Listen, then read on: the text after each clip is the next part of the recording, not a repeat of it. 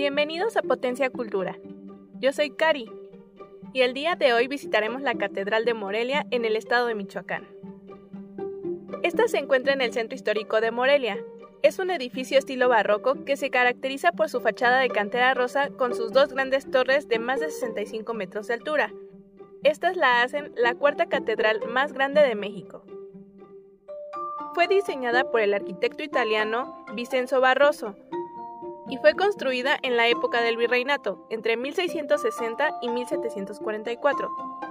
Su construcción duró un total de 84 años. Un dato curioso sobre este recinto es que a diferencia de las otras catedrales de México, esta se encuentra orientada hacia el norte y no hacia el oriente como las demás.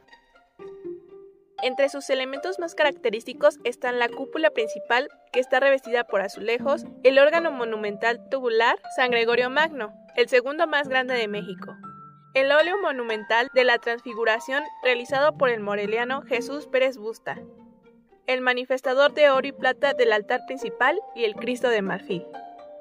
Al entrar, una de las cosas más sorprendentes es su altura, su iluminación y la cantidad de detalles con los que cuenta la estructura.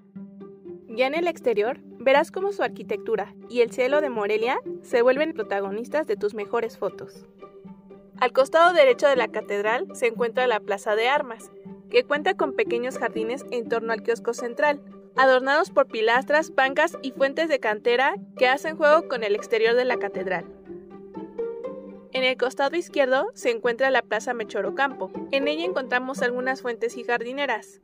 En este lugar se llevan a cabo diversos eventos, exposiciones o ventas de artesanías, y en los días más soleados podemos ver a niños corriendo en los chorros de agua de las fuentes, para refrescarse o divertirse un poco. Todo en conjunto, la catedral, la plaza de armas y la plaza Mechoro Campo son parte del patrimonio cultural del centro histórico de Morelia. Este lugar lo tienes que visitar tanto en el día como en la noche ya que la catedral fue iluminada por la misma empresa encargada de iluminar la Torre Eiffel. Y todos los sábados en la noche, para ser más exactos, a las 20:45 horas, podemos presenciar un espectáculo de luces y sonidos que cuentan con juegos artificiales al exterior de la catedral. Es increíble cómo todos sus alrededores se llenan de personas que se acercan a presenciar el espectáculo. Sin duda alguna, las noches en el centro de Morelia son inolvidables. Muy cerca de aquí podemos encontrar el Museo Regional Michoacano Dr. Nicolás León Calderón, el Museo del Poder Judicial, el Museo Casa Natal de Morelos, entre otros recintos más.